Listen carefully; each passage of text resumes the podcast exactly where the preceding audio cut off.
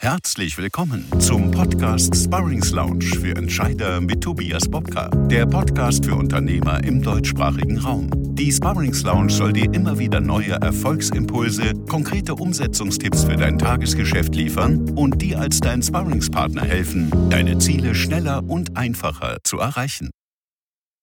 Hallo und herzlich willkommen zu unserer neuen Folge der Sparrings Lounge für Entscheider.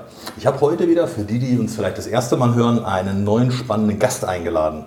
Unser Gast heute ist Jahrgang 1952. Nach dem Studium der Pädagogik, Psychologie und Wirtschaftswissenschaften hat er viel Spannendes erlebt, über das wir heute auch noch sprechen werden. Er begleitet seit über 30 Jahren Führungskräfte und Organisationen wie die Lufthansa, Roche, aber eben auch viele Mittelständler bei deren Führungsherausforderungen und Veränderungsprozessen. Und damit ist er genau richtig heute bei uns in der Runde. Er ist unser seit Jahren wertgeschätzter Kooperationspartner in allen Bereichen, was die Persönlichkeits- und Führungskräfteentwicklung angeht. Und von seinem Mentaltraining profitierten bereits die U20 Handballnationalmannschaft und die schweizerische U20 Fußballnationalmannschaft und tatsächlich auch einige Bundesligavereine. Seine Methoden gelten weltweit als einzigartig, weil er frisch und anders und nachhaltig wirksam. Mein heutiger Gast gilt hierbei als Begründer des Aikikendo in Deutschland, der Kunst von Achtsamkeit, Fokus und Führung mit dem Schwert der Samurai aus Holz. Mehr dazu nachher. Er sagt aus tiefster Überzeugung, du musst dich mit dem Herzen einlassen und klare Entscheidungen fällen, wenn Veränderungen wirksam werden sollen. Und über diese und mehr spannende Themen wollen wir heute mit ihm sprechen. Herzlich willkommen, Hans-Josef Hinken.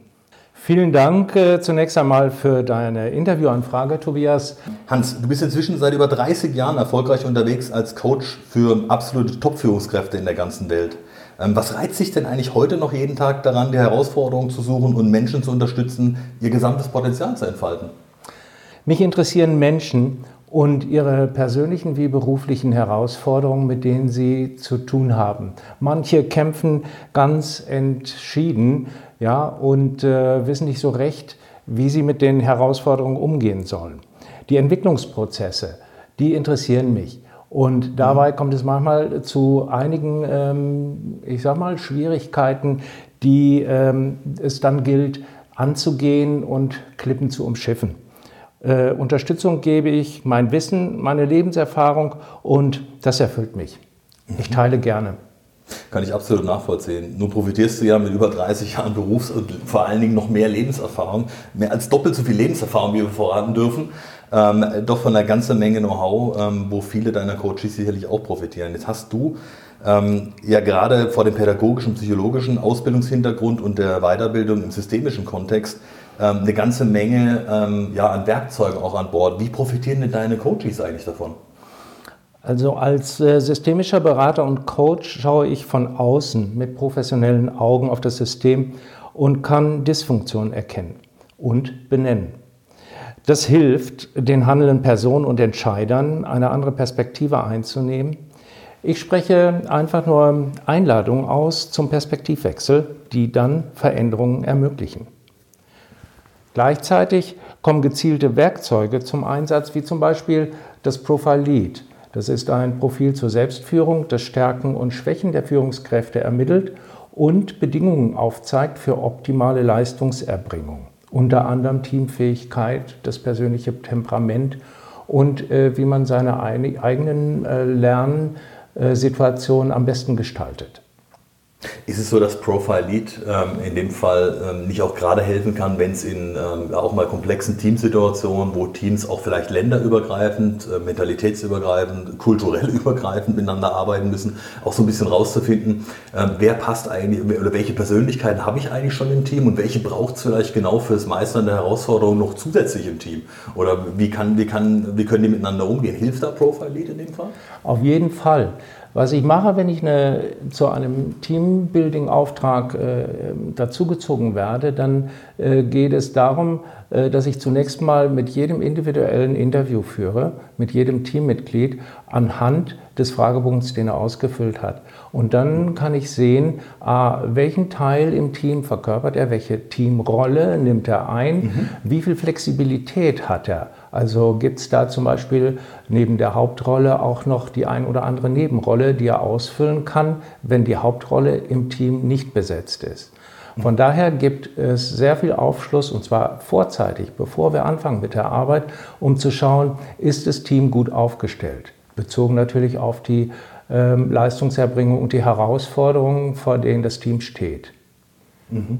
Ja, wir haben das ja gerade, ähm, wir haben in unserer Kooperation ja auch immer wieder das Thema, wenn es um, um Sales-Teams geht oder Messeauftritte beispielsweise und es sind größer angelegte Messen, ähm, dass du eben genau wissen musst vorher, welche Persönlichkeiten hast du denn da, damit du sie optimal einsetzen kannst. Insofern ist Profile Lead ja eigentlich immer die Grundvoraussetzung dessen, dass du sagst, wenn du mit Menschen arbeiten möchtest, musst du erstmal wissen, wen du da genau vor dir hast. Und es gibt ja im Prinzip, man kann es im Prinzip verstehen, vielleicht auch für die Zuhörer da draußen, du korrigierst mich bitte, äh, wenn ich was falsch erzähle, als eine, eine strukturierte Form der Persönlichkeitsanalyse, aber eben auf ein Minimum für den Anfang heruntergebrochen, um einen Startpunkt zu haben, so eine Art gemeinsamen Startpunkt, um dann in die Arbeit einsteigen zu können, richtig? Ganz genau.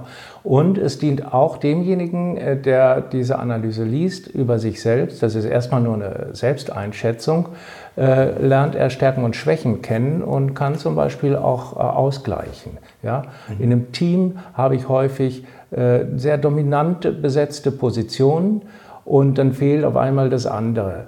Das, das achtsame, den achtsamen Zugang, Menschen, die vielleicht sich nicht sofort melden, die nicht gleich in die Bütt springen mhm. und Hallo schreien, sondern äh, die sich auch gar nicht melden in Meetings, eher zurückhaltend sind. Aber da ist es genau wichtig zu wissen, wie ticken die und wie können die eine gute Ergänzung für die andere Gruppe sein. Es macht also auch so ein bisschen die eigene Persönlichkeit bewusst, ähm, dass du, dass du ein gewisses Fremdbild einfach nochmal gespiegelt kommst anhand von, das sind ja relativ überblickbare Fragen, also es ist jetzt nicht so für die Zuhörer vielleicht auch mal zu erklären, man sitzt da in der Regel keine zwei Stunden dran, ähm, sondern es ist Hans, halbe Stunde. 15 Minuten 15 ist der Fragebogen genau. ausgefüllt und man bekommt dann äh, plus minus 10, 12 Seiten an Analyse. Mhm. Ja?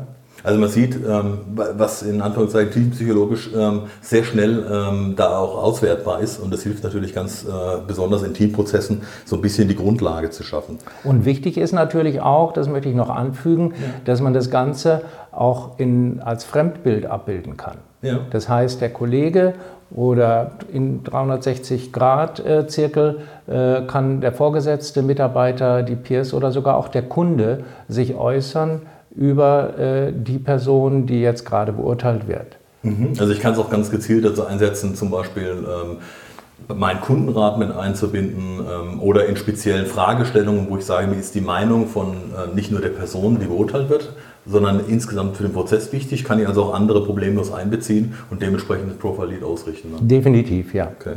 Super spannend auf jeden Fall. Ähm, jetzt gibt es ja äh, wissen wir, glaube ich, alle die Zuhörer da draußen, die Entscheider, Geschäftsführer, Unternehmer so und so, ähm, ganz viele Vorurteile, wenn es um das Thema Coaching geht. Ja. Meistens basierend aus, aus äh, ja, mangelndem Wissen oder vor allen Dingen auch ähm, noch nicht gemachter Erfahrung.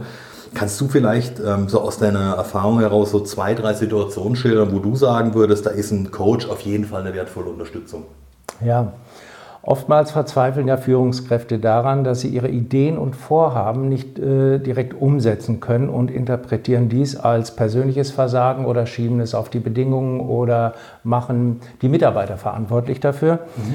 Das geht alles am Thema vorbei, denn sie sehen nicht selber, dass sie sich vielleicht in einem dysfunktionalen System eingebunden fühlen, das wenig Veränderung zulässt. Und der Lösungsschlüssel liegt dann häufig in einer ungewöhnlichen Intervention. Zum Beispiel nutze ich bei sehr undurchsichtigen, äh, komplexen Situationen ähm, die Methode der Aufstellung im Coaching, sodass man sehen kann, wie entwickelt sich ein Thema, mit welchen Herausforderungen hat ein Mitarbeiter zu tun und wo fühlt er sich am stärksten aufgehoben. Mhm. Ein anderes Beispiel wäre zum Beispiel, wenn äh, Privates und Berufliches eine unüberschaubare Gemengelage ähm, hervorbringen, sodass die berufliche Leistungsfähigkeit eingeschränkt ist. Dann mhm. muss man gucken, was für Baustellen liegen weiterhin noch vor. Wenn wir zunächst den Fokus auf die berufliche Entwicklung äh, werfen, dann kann es durchaus sein, dass äh, eine private Situation, die gerade sehr kritisch ist, äh, da hineinfunkt und äh, die gesamte Energie des, äh, der Führungskraft in Anspruch nimmt, dann ist es wichtig zu gucken, was müssen wir zuerst bearbeiten und äh, was fällt dann von alleine wie ein Puzzleteil zusammen. Ich betrachte jeden Menschen als ganzen Menschen und äh, sehe natürlich seine, seinen Werdegang, seine Hintergründe, so wie er geworden ist und gleichzeitig auch sein Potenzial. Und das ist entscheidend. Dann kann ich entsprechend äh, die richtigen ähm, Impulse setzen im Coaching. Okay. Ähm, jetzt hast du Situation beschrieben, klar, das Private spielt da sicherlich oft rein. Ähm, sind es auch oftmals Situationen, wo du sagst, eine Führungskraft ähm, ist an eine Grenze getrieben, ähm, vielleicht auch aufgrund einer Organisationsveränderung, dass er sagt, okay, man hat eine Führungsaufgabe oder ihr eine Führungsaufgabe übertragen, äh, auf die der oder sie noch nicht vorbereitet war. Und genau dann, also gerade internationaler Kontext zum Beispiel, das erste Mal Führungsposition im Ausland, ähm, sind das so Themen, gerade auch für den Mittelstand, die sagen, sie entsenden äh, Führungskräfte das erste Mal ins Ausland, ähm, Asian Pacific Raum, wo auch immer, und sagt, es ist vielleicht noch nicht die Erfahrung da, soll aber aufgebaut werden. Sind das so klassische Situationen, wo du sagst, da kannst du eine wertvolle Unterstützung geben? Ja, auf jeden Fall. Wichtig ist natürlich, dass äh, grundsätzlich eine Offenheit und eine Bereitschaft dazu da ist, mhm. ja, vom Coachee und äh, dass er einen Handlungsbedarf selber spürt.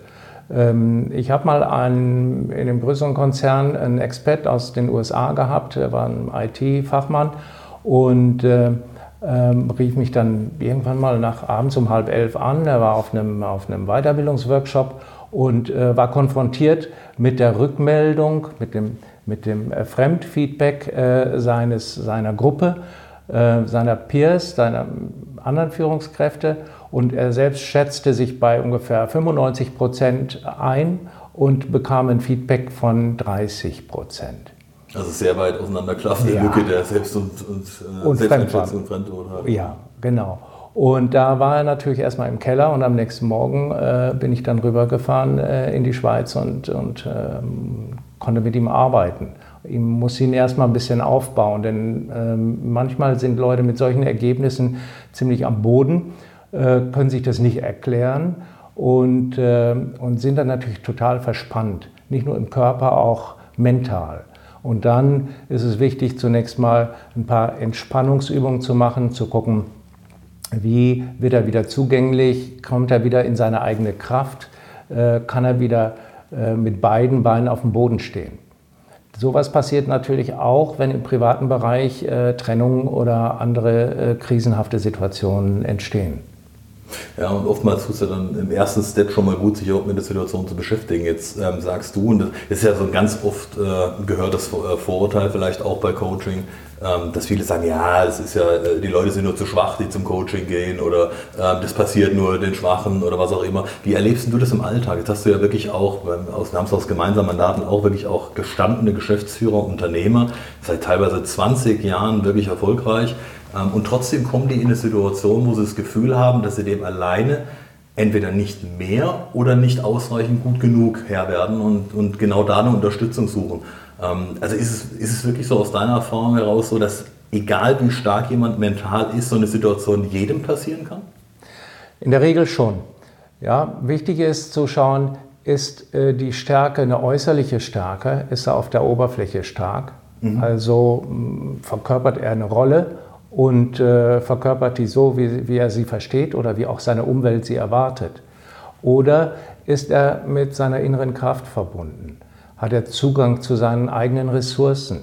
Ist er in der Lage, sich Hilfe zu holen ja, und auch zu fragen? Das heißt, auch für eine Führungskraft ist es enorm wichtig, ähm, Schwäche zugeben zu können und zu gucken, wo äh, sind, ähm, sind die Pitfalls, in die, die Fettnäpfchen, die, in die ich treten kann, wie kann ich die umschiffen, äh, welche Lehren ziehe ich daraus, wenn mir mal was passiert ist. Mhm. Und ähm, das ist natürlich auch abhängig davon, äh, mit welchem Ego eine Persönlichkeit ausgestattet ist oder ob sie in der Lage ist, eh schon den, in, den transformatorischen Prozess hin zum Selbst zu leben.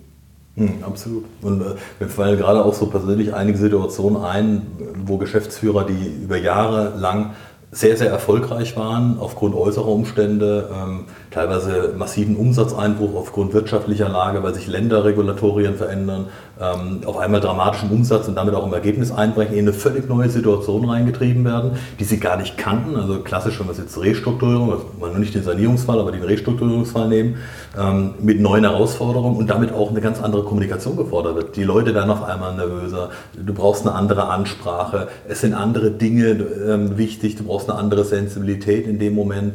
Und genau in so einem Moment ist es, glaube ich, aus meiner Sicht auch entscheidend, ähm, dass du jemanden hast, mit dem du solche Dinge einfach in Ruhe besprechen kannst. Jemand, der eben von außen kommt und der einen anderen Input nochmal geben kann, als wenn du dich selber nur, ich sag mal, in deiner Peer Group im Unternehmen oder maximal mit deiner Familie noch austauschen kannst. Das hat ja aber nichts mit professioneller Auseinandersetzung zu tun, ähm, dass dir jemand wirklich ein objektives Bild wiedergibt. Ja. Siehst du das auch so? Ja, äh, je höher die äh, Führungsposition in der Hierarchie angesiedelt ist, umso schwieriger wird es ja, ähm, mit anderen Menschen zu sprechen, Fehler zuzugeben, mhm. Schwächen zuzugeben, sich was einzugestehen. Und dann ist ein guter professioneller Coach, hat schon manchmal die, ähm, die Rolle eines, eines Beichtvaters oder eines, eines älteren Bruders. Mhm. Ähm, der dann vielleicht mal sein Ohr äh, ihm leihen kann und mit einem entsprechenden Lebenserfahrungshintergrund äh, Ratschläge geben kann. Mhm. Also vielleicht um da nochmal aufzuräumen, es geht ja nicht um das Besserwissen, sondern es geht darum, ähm, dass in einer Situation, die im ersten Moment vielleicht unübersichtlich ist und wo vielleicht nicht alle Lösungschancen tatsächlich auf den Tisch legen, einfach nochmal konstruktiv ähm, ja, darüber gesprochen wird und ähm, die Situation eher so als eine Art Sparring zu verstehen ist. Und sagt, man guckt sich gemeinsam die Dinge an, um dann eben vielleicht auch neue Lösungswege, die bis jetzt noch ungedacht waren oder unbekannt waren, auch nochmal sich anzugucken. Hans, hier eine ganz spannende Geschichte auch. Ähm, jetzt weiß ich ja, dass du dich bereits mit 16 Jahren für Sport, also glaube insbesondere Handball, Fußball und Volleyball begeistert hast. Wie, hast du, wie hat es dich über die ganzen Jahre denn begleitet? Wie kam es dazu, dass du später ausgerechnet als Mentaltrainer ähm, sogar die deutsche und schweizerische U20-Nationalmannschaft begleiten durftest? Und gerade auf deren, ist mal vor wichtigen äh, äh, Turnieren, wo man wirklich sagt, das ist äh, eine ganz besondere Situation, solche Leistungssportler auf, die, auf, die, auf dem absoluten Peak ihrer, der Spitze ihrer Leistungsfähigkeit nochmal anzustacheln, das Letzte rauszuholen. Kannst du da ein bisschen was drüber erzählen? Ja, in den U20-Mannschaften kann man davon ausgehen, dass die Persönlichkeiten noch nicht wirklich ausgereift sind. Mhm. Das heißt, wir haben es da mit Heranwachsenden zu tun, und die Herausforderung gerade im Fußball, wo du mit 19, 20 Jahren schon über einige Millionen äh, verfügen kannst, wenn du äh, gut bist oder dein Berater dich richtig gut beraten hat, ähm, dann sind es Herausforderungen, mit denen sich junge Menschen schwer tun. Im Sport gibt es aber die Möglichkeit, dass du auf der einen Seite Ursache und Wirkung sehr wohl miteinander abgleichen kannst und sehen kannst, wie viel Trainingsinput bringe ich, muss ich bringen, um welche Leistung abzurufen. Mhm. Ja, das hat sehr viel mit, äh, mit der Physis zu tun und äh, da können die jungen Menschen noch richtig Gas geben. Äh, der mentale Bereich ist aber noch nicht so weit entwickelt. Mhm. Ja, das kommt in der Regel im späteren, äh, in, in, späteren Jahren dazu, dass die Kapazität dazu nimmt. Ähm, und äh, wenn wir auf der einen Seite die äh, sportlich-physischen Dinge im Training beachten oder zum Beispiel Spielverständnis, solche Sachen, ähm, dann kommt man bis auf der physischen Ebene bis zu einem bestimmten Punkt. Mhm. Ja, nehmen wir jetzt die mentale Ebene dazu, dann kann man im Spitzensport nochmal ein bis zwei Prozent der Leistung abrufen, die als Ressource verborgen liegt, wenn man den Zugang dazu hat und entwickelt. Und auch das kann man trainieren. Also ist es wirklich was, ähm, was ein Spitzensportler auch lernen muss? Also interessant auch wieder, auch da ist es so, die, die eh schon extrem gut sind, holen sich Hilfe, damit sie zur Weltspitze gehören können. Also es ist auch da wieder ein klassisches Beispiel, lässt sich ja gut auf den, auf den Alltag unserer Entscheider und, und Unternehmer da draußen übertragen. Ähm, gerade in den Situationen, wo ich weiß, dass ich gut bin, vielleicht sogar Marktführer bin, aber sage, ich glaube, es geht noch ein Quäntchen mehr. Ich kann mich noch schneller absetzen oder ich kann noch einfacher meinen Erfolg auch halten. Es geht ja auch um den Erfolg zu halten in Zukunft. Ich kann vielleicht Dinge mit meinen Mitarbeitern einfacher erreichen, was auch immer. Also auch da den Transfer aus dem Sport wieder zu machen, ist es sinnvoll, einfach gemeinsam zu gucken, äh, wie kann ich da ja, durch Sparring, Coaching, wie auch immer man es dann nennen möchte, ähm, ja, meinen Weg zum Erfolg noch ein bisschen vereinfachen. Ja, definitiv. Also ähm, ich habe zum Beispiel im, äh, im, im, Spitzensport, das kann man heute beobachten, wenn man sich einige Handballspiele anguckt, in denen Silvio Heinevetter im Tor steht bei der deutschen Nationalmannschaft. Mhm. Ist er jetzt nicht mehr U20 mit seinen über 30 Jahren. Ja. ähm, und ähm, wenn, man, wenn man ihn in seiner Spielweise gesehen hat, als er in der U20 war und jetzt, dann sieht man enorme Entwicklung. Mhm. Ja, enorme Entwicklung. Obwohl man ja sagt, ein Torhüter, äh, je älter der wird, äh, umso er lässt seine, seine äh, Reaktionsfähigkeit nach, umso mehr äh, lässt die nach. Aber man kann da im mentalen Bereich enorm viel äh, auspolstern ja, und kompensieren. Also allein die Antizipationsfähigkeit oder im Fußball ähm, denkt man nur mal dran, wenn ich die Laufwege meines, äh, meines Seitenspielers äh, kenne, dann kann ich entsprechende Pässe spielen und das geht sogar im No-Look-Verfahren. Das heißt, die schauen gar nicht mal hin, die wissen, der läuft dahin. Mhm. Ja? So. Und das bedeutet, dass auch ein Sportler, ein Spitzensportler, äh, sich für seine Intuition öffnen muss. Und äh, dazu braucht es auch ein bisschen Mut ja? und eine Reaktionsfähigkeit, die du in dem Moment abrufen kannst. Äh, ich glaube, Gerd Müller war das mal, der gefragt wurde, warum er denn so erfolgreich äh, schnelle Tore schießt, wenn er vorne im Strafraum sich bewegt. Und er sagt, ähm, da denke ich gar nicht drüber nach. Denn wenn ich drüber nachdenken würde, würde ich nicht ein Tor machen können. Mhm. Das läuft von innen heraus. Mhm. Ja, auch das Zuvertrauen in sich selber, die Intuition im richtigen Moment das Richtige einfach zu tun heraus. Ja? Weil man mhm. eben innerlich spürt, das ist jetzt soweit. Ja. ja absolut. Ähm, wenn wir gerade bei dem Thema sind, auch Thema Intuition ähm, und auch das Thema Selbstfindung. Du hast vor ja, über 20 Jahren, warst du einer der Begründer des modernen Aiki-Kendo. Also für alle, die jetzt genauso ungläubig äh, zuhören, äh, wie ich mir jetzt vorstellen kann, äh, bist inzwischen du auch Meister der asiatischen Schwertkampfkunst, die eigentlich relativ unbekannt war äh, lange Zeit und durch dich erst so wirklich zum Tragen gekommen ist ähm, und bildest heute selber Menschen und Trainer aus. Ähm, die Wortschöpfung lässt jetzt vermuten, dass es hier um Elemente von Aiki, Aikio und Kendo geht und die dann auch neu vereinigt wurden. Ähm, kannst du da ein bisschen was erzählen? Wie kam es zu Aiki Kendo? Was steckt denn eigentlich so dahinter? Ja, in meiner, meiner Laufbahn äh, bin ich äh, vor da habe ich zehn Jahre lang Aikido praktiziert, mhm. bis die Knie dann nicht mehr mitmachten eines Tages und ähm, ich dann von der Matte musste. Äh, und das Kendo habe ich als äh, Kontaktsport kennengelernt. Okay. Äh, das Schwert hat mich immer schon fasziniert, äh, schon seit früher Kindheit, aber da komme ich nachher mal drauf zu sprechen. Denn äh, das Phänomen, das ich beim Aikido erlebt habe, ist, dass ich mit der Energie meines Gegenübers äh, gelassen umgehen lernen kann und sie anzunehmen und sie nicht als Bedrohung zu äh, verstehen. Ähm, und damit, mit dieser Energie, kann ich im Grunde die Energie des anderen, der mich angreift, dahin führen, dass er mir nicht schadet und er sich selber auch nicht schadet. Hat das ganz viel mit Konfliktfähigkeit deiner Ansicht nach zu tun? Ja, definitiv. Ich brauche also eine innere Ruhe, eine Gelassenheit ja, und eine gewisse Konzentration damit ich das, was mir entgegenkommt, äh, sehr wohl richtig einschätzen kann. Von daher spielt äh, eine differenzierte Wahrnehmung auch eine wesentliche Rolle dabei. All das trainieren wir im Aikikendo. Und, ähm, und äh, man muss zum Beispiel sich so konzentrieren können, dass man in jeder Situation ähm, handlungsfähig bleibt. Mhm. Und wenn wir uns jetzt mal Kommunikationssituationen anschauen, speziell im Unternehmen, dann gibt es da durchaus Situationen, die, ähm, wo man gerade im Verkaufsgespräch ähm, einknickt oder nicht mitbekommt, wo der andere gerade ist.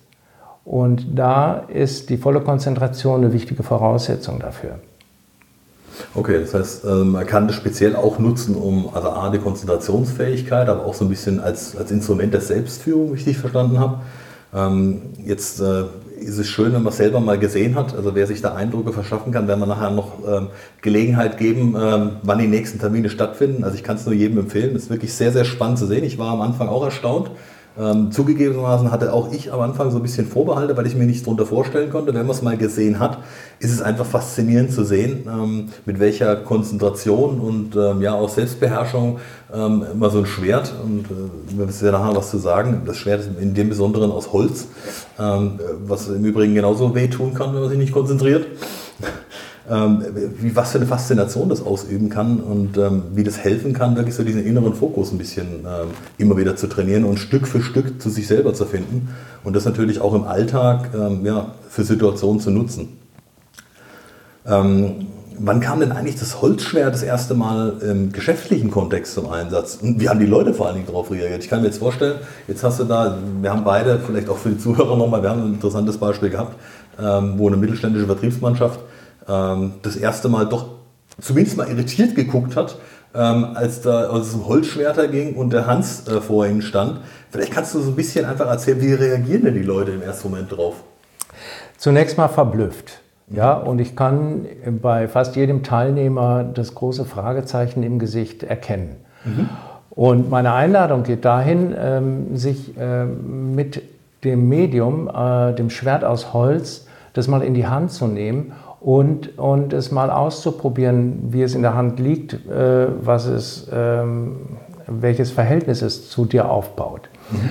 Und ähm, man sagt im, im Mittelalter, äh, im japanischen Mittelalter haben die Samurai, also die, äh, die Kaste, die in, in, in der Regel das Kriegs, Kriegerhandwerk gelernt hat, von der Pika an, ähm, haben die äh, bestimmte Ausrichtungen. Das heißt, die haben einen Ehrenkodex. Die wissen, wie man sich äh, einlässt. Äh, die wissen, wie man äh, den Gegner liest, den Gegenüber. Und, ähm, und äh, was ich versucht habe, ist diesen, dieses Moment des Austausches, des gegenseitigen Gebens und Nehmens. Das habe ich versucht in die Schwertarbeit hinein zu, also herauszuholen, mhm. zu extrapolieren und es gleichzeitig zu übertragen auf eine Kommunikationssituation. Mhm. Ja? Das heißt, es geht um aktives Zuhören zum Beispiel. Ja? Und zwar reden wir nicht während der Übungen, ja? wir, wir fokussieren uns auf eine 0,5 ähm, cm breite Schwertspitze mhm. und, äh, und was dann passiert, das äh, übertrifft ganz häufig die Erwartungen der Leute. Denn zunächst mal schauen sie auf, fokussiert auf diese Spitze und äh, der Hieb geht links oder rechts vorbei oder streift nur die, die Holzspitze äh, des, des, Partners. Äh, dann aber, wenn ich sie einlade, sich innerlich mit der Spitze, mit dem Ziel zu verbinden und dem Partner vor die Stirn zu schauen und im äh, Panoramablick sozusagen den ganzen Horizont wahrzunehmen. Und das Schwert wird weiterhin äh, von oben nach unten geführt, dann treffen sie auf einmal weitaus mehr. Und das ist erstmal paradox, weil wie kann ich etwas besser treffen, wenn ich nicht mal hinschaue? Mhm. Ja, geht sicherlich ganz viel wieder auf das Thema Intuition und Einlassen auf, der, auf das eigene Gefühl. Ne? Ja, ja. Mhm. Als ich äh, 1995 ähm, zur Lufthansa eingeladen wurde, den Change-Prozess dort zu begleiten, äh, gab es einen Leitungskreis, die nannten sich Samurai of Change hm. und haben im Grunde äh, das, diese Metapher benutzt, um Klarheit, Entschiedenheit für den Prozess in Gang zu bringen. Und äh, haben sich hin und wieder mal von außen äh, Verstärkung geholt. Und so hatte ich die Gelegenheit, ähm, bei der Ausbildung von Change Agents ähm, mitzuwirken. Habe ihnen die, das Holzschwert in die Hand gegeben und dann gemerkt, äh, was da passierte. Viele waren total erstaunt, haben aber gemerkt, dass für diese Turbulenzen, in denen sie im Unternehmen waren, dass ihnen das sehr gut geholfen hat, einen festen Stand auf dem Boden zu haben und sich klar auszurichten. Mhm. Hast du denn ähm, in deiner Wahrnehmung, nimmst du da Unterschiede wahr zwischen männlichen und weiblichen Führungskräften? Wenn, die, wenn es um die Schwertarbeit geht, also gerade so in Trainings, reagieren die da unterschiedlich drauf? Ja, und zwar äh, sehr stark und ganz deutlich. Männer äh, kommen recht schnell in den Modus, ähm, des Aggressionsabbaus. Mhm. Ja? Wenn ich denen sage, bitte fokussiere dich auf die Schwertspitze deines Partners und die holen aus, dann kommt mir das so rüber, als ob sie es wie eine Axt benutzen. Ja, mhm. das kann dann häufig passieren, dass die ersten äh, Hiebe nicht treffen, aber wenn sie treffen, dann äh, voll. Als ich das in der Handball-Bundesliga mal eingeführt habe, ähm, als Einstieg ins mentale Training und vorher denen nicht gesagt habe, wie sie damit umgehen sollen, weil ich einfach mal schauen wollte, wie, äh, wie ist der Effekt. Da hatte ich innerhalb der ersten zehn Minuten sechs zerbrochene Holzschwerter, weil keiner gab nach, alle mussten, haben also voll äh, das Holz in der Hand gehalten und dann geht es natürlich kaputt. An diesem Beispiel konnte ich sehr gut deutlich machen, was passiert, wenn da Knochen auf Knochen geht. Ja, und so manche Verletzungen, ähm, gerade beim Handballspiel, das ist ein sehr, sehr schnelles Spiel, auch ein sehr körperbetontes Spiel, da muss man schon aufpassen, wie man miteinander umgeht. Hans, wenn wir das mal übertragen, wir leben ja heute in der Welt und der Begriff, der ist ja allgegenwärtig. Also ich, wir nehmen ruhig die, die FUKA-Welt, ähm, wo es um zunehmende Komplexität geht, aber auch um digitale Reizüberflutung. Ähm, der Begriff FUKA, der ist ja heute in aller Munde. Wie hilft uns jetzt Aikikendo, vielleicht privat oder auch beruflich dabei? Also wie können wir mit dieser Welt vielleicht besser umgehen, indem wir zum Beispiel Aikikendo nutzen für uns? Ähm, viele Menschen fühlen sich ja überfordert äh, mit dieser, äh, in dieser Welt, ja, die ähm, äh, volatiler geworden ist, das V im VUCA, mhm. ja, unsicher geworden ist, mhm. viel komplexer geworden ist und äh, mit sehr vielen Mehrdeutigkeiten zu tun hat, wo man nicht gleich sofort Entscheidungen fällen kann. Ja. Das heißt, ähm, Menschen werden mehr und mehr herausgefordert, ihre Präsenz zu halten und äh, sich bei genügender Information dann zu entscheiden. Aber das können wir schon fast nicht mehr. Mhm. Und viele fühlen sich überfordert, äh, in so einer Situation weiterhin zu agieren und ähm, sie kommen dann in Kontakt äh, mit dem Distress. Das ist der Stress, der mehr und mehr zunimmt, äh, wenn keine Entspannungsmöglichkeiten vor Ort oder auch äh, längerfristig vorhanden sind, dann äh, steuern viele sehr schnell auf den Burnout zu. Und ähm, in, meiner, in meiner, äh, meinen Trainings, Trainingskursen ähm, sind Mitarbeiter, Therapeuten aus äh, einigen Schweizer Reha-Kliniken, die diese Aikido Schwertkunst äh, lernen wollen, auch schon äh, gelernt haben und es anwenden mit ihren Klienten. Und sie machen ganz tolle Erfahrungen, dass man, ähm, wenn man mehr bei sich ist und weniger beginnt zu werten, die Dinge, die auf einen zukommen, nicht gleich in Gut und Böse, richtig oder falsch einzuteilen, sondern auszuhalten, dass sie eher in der Lage sind, Resilienz aufzubauen. Das heißt, ihre Resilienzfähigkeit ja, ist, das ist häufig ein Ergebnis einer, einer äh, angemessenen Wahrnehmung von Situationen. Ja, und gerade diese Widerstandsfähigkeit, also die Resilienzfähigkeit, ähm, ist in der heutigen Zeit sicherlich eine der Disziplinen, die in Zukunft noch viel, viel mehr an Bedeutung gewinnen wird, weil du natürlich aufgrund dieser Reizüberflutung, wie wir vorhin gesagt haben, ähm, so vielen Dingen ausgesetzt bist und ähm, immer wieder jeden Tag neu im Prinzip für dich sortieren musst, gerade wenn du als äh, Frontmann oder Frontfrau, Geschäftsführer, Unternehmer vorne ran stehst, was ist wirklich wichtig, was ist dringlich, auch zu unterscheiden ähm, und das kann dir sicherlich da nur helfen. Mhm. Ich wollte nochmal darauf zurückkommen, äh, weil du jetzt gerade die Frauen ansprichst. Ja. Über die habe ich mich noch gar nicht geäußert, ja. die in meinen Kursen sind. Und da merke ich, dass Frauen wirklich mit sehr viel Gefühl das Schwert führen und auch fokussierter sind ja, und viel achtsamer im Umgang damit. Und äh, man merkt dann sehr schnell, äh, dass sie sich mit ihrer inneren Kraft verbinden wohingegen die Männer eher im äußeren physischen Bereich agieren. Und das ist äh, sehr schön zu beobachten. Und wenn ich äh, im Bereich Gender Diversity äh, das Schwert einsetze, dann lernen die Frauen in der Regel, ähm, sich mit ihrer inneren Kraft zu verbinden. Und die Männer kommen erstmal von der äußeren Seite lernen aber, wenn sie im Dialog sind, auch ihre innere Kraft äh, zu schätzen und äh, lassen sich auf diesen Dialog ein. Der ist zunächst mal komplett ohne Worte, nur nachher reflektieren wir die Situationen, die da passiert sind und können uns dann entsprechend äh, Unterstützung geben auch. Ist es so, dass du ähm, auch so, so einen Lernprozess feststellst, ähm, gerade wenn Männer und Frauen in einer Gruppe über die Seminare gehen ja teilweise mehrere Stunden oder einen halben Tag, Tag auch teilweise, dass, dass sich das verändert mit der Zeit, dass man auch merkt, zwischen Männern und Frauen innerhalb der Gruppe ähm, ist die Kommunikation hinterher tatsächlich schon eine andere in der kurzen Zeit? Ja, äh, vor allen Dingen merke ich es daran, dass, äh, dass äh, die, die Gespräche, die stattfinden, ja, auch das Feedback, das Männer und Frauen sich gegenseitig geben, ähm, sehr wertschätzend passiert. Dass sie merken, okay, da sehe ich jetzt eine Stärke bei dem einen oder bei der anderen und äh, kann ihr das spiegeln. Mhm. Hilft auf jeden Fall auch. Ja?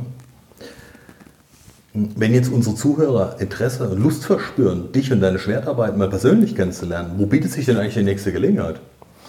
Also die nächste Gelegenheit äh, hier in der Region in Freiburg äh, wäre am 4. Mai, wo ich von 10 bis 17 Uhr äh, im E-Werk-Theater ähm, einen Einstiegskurs gebe. Mhm. Und äh, gleichzeitig können alle, die im Bereich Basel wohnen, äh, an der monatlichen an dem monatlichen Drei-Stunden-Training teilnehmen. Da mhm. habe ich zwar eine feste Gruppe, äh, die ist aber offen für jeden, der das kennenlernen möchte und gucken möchte, ob das was für ihn ist, um sich ähm, innerlich zu stabilisieren. Okay. Weitere ähm, Dinge sind in Planung, Wochenenden in Frankfurt und Hamburg im Sommer und im Herbst plane ich in Zürich und München ähm, weitere Veranstaltungen anzubieten. Und ansonsten gehe ich davon aus, ähm, gerade für die Zuhörer, wenn sich jemand außerhalb des Privaten dafür interessiert, ähm, bietet es natürlich auch jederzeit für Firmen an, für Teams an, die sagen, sie wollen mal was anderes erleben, sie wollen ganz bewusst mal einen anderen Weg gehen, um sei es Konfliktsituationen, sei es aber auch Herausforderungen, sei es äh, beispielsweise äh, das Unternehmen äh, fusionieren, dass da bestimmte Themen entstehen, die vielleicht vorher nicht da waren, um das zu nutzen, um da so ein bisschen zu sich zu finden und auch das, das Team zusammenzuschmeißen ähm, bietest du ja auch jederzeit an, das äh, exklusiv für Teams dann zu machen oder für Unternehmen zu machen? Definitiv. Und das mache ich auch in-house. Hier in Freiburg habe ich das schon mal gemacht. Da mhm. wurde eine Lagerhalle ausgeräumt, damit mhm. wir dann mit 25, 26 äh, Leuten äh, unsere Schwertübungen machen konnten. Das heißt für alle da draußen, also auch der kleinste Raum gibt es her, müssen wir gegebenenfalls einfach mehr Gruppen anbieten, aber ähm, auch kleine Räume geben es jederzeit her. Hans, du sagst, und das habe ich zu Eingang schon gesagt, aus tiefster Überzeugung, du musst dich mit dem Herzen einlassen, wenn Veränderungen wirksam werden sollen. Was genau meinst du damit und welche Erfahrungen haben dich darin denn bestätigt? Also zunächst mal äh, braucht es Mut, wenn man äh, mit einem äh, Holzschwert auf jemand anderen zugeht. Äh, gerade in den, in den Anfangskatas, den Übungen, ähm, halten wir den Sicherheitsabstand an, aber mit fortgeschrittener Übung gehen wir, gibt es auch, ähm, besteht die Möglichkeit, dass Körperkontakt entsteht. Mhm. Alles allerdings in einem sehr ähm, äh, sicheren Rahmen, wo keine Verletzungen passieren können. Ähm, und äh, die ähm, Arbeit mit dem Herzen ist im Grunde eine emotionale Angelegenheit.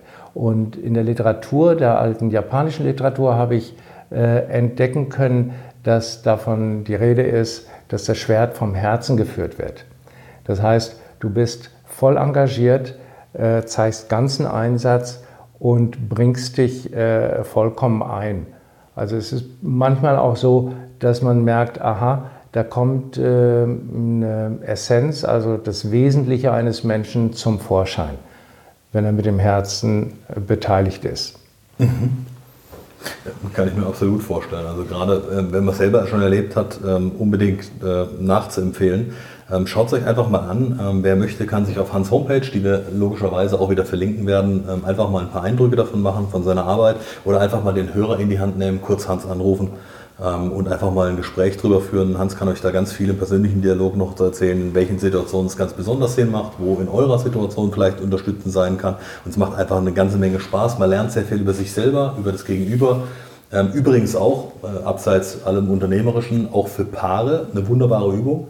Ähm, das Thema gegenseitige Kommunikation, gegenseitige Wertschätzung nochmal zu vertiefen, gerade nach vielen Jahren sicherlich ähm, immer wieder sehr, sehr sinnvoll, ähm, sich das bewusst zu machen, dass eben nicht selbstverständlich ist und dass man auch an der Beziehung ähm, sehr viel arbeiten kann, sollte und vielleicht auch muss. Von daher auch das absolut zu empfehlen. Genau.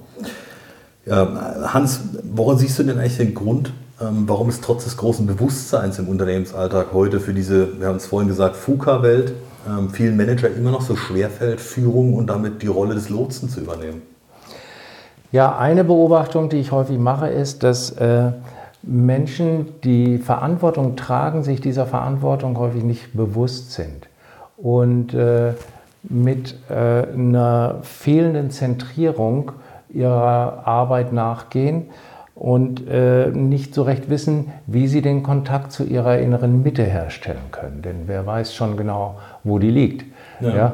Und ähm, Deswegen fehlt es vielen an der Umsetzungsfähigkeit und dabei kann ich Unterstützung liefern und äh, Führungskräften dabei helfen, mehr Sicherheit und Mut für Entscheidungen zu entwickeln. Hat es ganz viel damit zu tun, wir hatten es vorhin das Thema Intuition. Wenn ich, wenn ich Intuition zulasse, brauche ich ja verdammt viel Mut, weil ich im Zweifelsfall nicht belegen kann, warum ich so gehandelt habe, sondern ich muss, da gibt es auch ein schönes Buch von äh, Gerd Gigerenzer, der sehr, sehr viel zu dem Thema gesagt hat, wenn es um das Thema Intuition geht. Ähm, hat es damit sehr viel zu tun und sagt, ich muss einen enormen Mut haben, um ähm, ja, aus mir rauszugehen, eine Entscheidung zu treffen, die ich vielleicht nicht belegen kann, wo ich nur sehr, sehr kurze Zeit quasi hatte, mir es zu überlegen, vielleicht gar nicht überlegt habe, weil sagt, mein Herzen hat mir das empfohlen oder meine, meine Intuition hat mir dazu geraten. Ist das was, was deswegen so schwer fällt? Wir suchen ja, wir sind ja sehr kopfgesteuerte Menschen, ja, ja zumindest hier in unserem Breitengraden. Ja. Und, äh, und von daher brauchen wir im Grunde für jede Entscheidung, die müssen wir rational nachvollziehen können. Wir müssen sie auch speziell Führungskräfte belegen können, warum jetzt dieser Schritt wichtig ist, warum diese Entscheidung, äh, warum wir da nicht dran vorbeikommen. Und äh, häufig sind aber diese Entscheidungen Bauchentscheidungen und werden erst im Nachhinein rational mit rationalen Belegen unterlegt. Ja, das, da gibt es wissenschaftliche Untersuchungen dazu und Studien, die sind sehr interessant zu lesen, ähm, wo deutlich wird, äh, wie stark die Intuition uns leitet. Äh, nicht nur beim Autokauf, ja, wenn wir das ja, als Beispiel absolut. nehmen, sondern bei anderen Sachen auch. Also geht es vor allen Dingen auch darum, ähm, das Thema Intuition bewusst auch wieder zuzulassen. Also ja. Wirklich auch bewusst ähm, zu sagen, ja, ich habe intuitiv reagiert und vielleicht nicht immer die Erklärung dafür zu suchen, sondern einfach zu sagen, warum ist es passiert? Weil meine Erfahrung, und Erfahrung hat ja ganz viel mit gemachten Erfahrungen im Leben zu tun. Deswegen macht es ja auch durchaus Sinn, ähm, sich verschiedene Dinge anzuhören, weil jeder Mensch unterschiedliche Erfahrungen gemacht hat. Das ist ja das, was über die Schwertarbeit oder deine Coachingarbeit insgesamt natürlich auch ähm, sehr verstärkt wird. Das Hören auf andere, das Einfühlen in andere, um deren Erfahrungen auch für sich nutzen zu können. Und dieses, du hast vorhin so schön gesagt, aktiv zuzuhören im Team, was ja ganz oft im Alltag, ähm, wenn man Teams beobachtet, und wir haben ja sehr viel mit, äh, ob das im Vertrieb ist ähm, oder im, Führungsbereich, äh, ganz oft damit zu tun, dass nicht mehr richtig zugehört wird, ähm, sondern ganz vieles an, an Mimik, Gestik abgelesen wird, daraus gedeutet wird. Aber dieses eigentliche Zuhören, Verstehen wollen des anderen oftmals darunter leidet. Ich glaube, da kann man eine ganze Menge an Unterstützung geben. Hans, wie siehst du denn persönlich den Zusammenhang zwischen der Persönlichkeitsentwicklung, einer Selbstführung und erfolgreicher Führungsarbeit? Also an der eigenen Haltung zu arbeiten bedeutet innen wie außen die Haltung einzunehmen. Ja. Und häufig kann ich das durch eine Körperhaltung erreichen, ja, dass ich aufrecht bin, mhm. dass es an meinem Körper, an der Körpersprache ablesbar ist und ich kann dadurch auch zu einer inneren Haltung kommen. Äh, die Persönlichkeitsentwicklung äh, ist, wenn wir uns das ähm, geschichtlich mal anschauen, äh, zunächst mal wird das Ego gestärkt. Ja, das können wir schon bei kleinen Kindern sehen, wie die sich manchmal durchsetzen, egal wie, und, und ihre verschiedenen Strategien ausfahren. Ja, je älter wir werden, umso mehr werden wir äh, herausgefordert, dieses Ego noch weiter zu stärken. Bis zu dem äh, Punkt, wo es umschlägt, wo das Ego nicht mehr hilfreich ist und wo wir an den Punkt kommen, quasi die Grenze, an der wir anfangen müssen nachzudenken, gibt es nicht noch eine andere Größe in uns, ja, mit der es sich lohnt, sich zu beschäftigen und von da aus die Welt anders zu betrachten. Und dann kommen wir auf so eine Ebene, ähm, die ich die Selbstebene nenne, äh, auf der es äh, Sinn macht, ähm, sich mit der Welt äh, zu verbinden und, und nicht unbedingt zu denken, dass man ähm, jeden und alles besiegen muss. Dann ist der Sieg ein Ergebnis des Kampfes, der nicht stattgefunden hat. Mhm. Ja, schön beschrieben auf jeden Fall. Ich glaube, unsere Zuhörer können sich da ganz gut reinfühlen, jetzt wenn man so die Alltagssituation vom geistigen Auge mal passieren lässt. Hm, Hans, wenn du jetzt nochmal auf das Zielfoto zurückgehst zum 31.12., siehst du dich, ich nehme mal so ein Beispiel, ähm, ein Feuerwerk ähm, über bestimmte Erfolge, die du erreicht haben willst? Wie, wie, wie kann ich mir dein Zielfoto speziell für den Tag, wenn du am 31.12. Ähm, in den Spiegel schaust, wie sieht dein Zielfoto aus? Was stellst du dir für den Tag eigentlich vor? Was willst du da erreicht haben oder was, wie soll dein Jahr bis dahin verlaufen sein? Also wenn du das Feuerwerk ansprichst, dann äh, sehe ich äh, das für mich definitiv nicht, dass ich da Raketen abschieße. Äh, was mich äh, mehr interessiert ist, dass Menschen äh, miteinander in Verbindung kommen und dass meine Arbeit damit dazu beitragen kann, äh, dass hier mehr Verbindung und mehr Verständnis füreinander und eine größere Wertschätzung auf diesem Planeten stattfindet, über Kulturen hinweg äh, über Ethnien hinweg äh, und dass man definitiv merken kann, äh, je mehr Wertschätzung ich jemandem gebe, desto mehr Wertschöpfung kann ich auch erreichen. Und das, glaube ich, ist ganz wichtig für jedes Unternehmen zu wissen, dass dem es um Wertschöpfung geht, dass es unabdingbar zusammenhängt mit der Wertschätzung, die ich den Menschen entgegenbringe. Ein sehr, sehr schönes Schlusswort. Ähm, Hans, ich möchte mich ganz, ganz herzlich bei dir bedanken für den Podcast. Es hat mir wahnsinnig viel Freude gemacht. Ich hoffe, ihr da draußen habt eine ganze Menge mitnehmen können. Ähm, wenn ihr Lust habt und es euch gefallen hat, dann hinterlasst doch kurz eine Bewertung auf iTunes ähm, für alle Freunde von iTunes. wir haben auf Facebook auch nochmal erklärt, wie man dort einfach die Bewertung äh, vornehmen kann.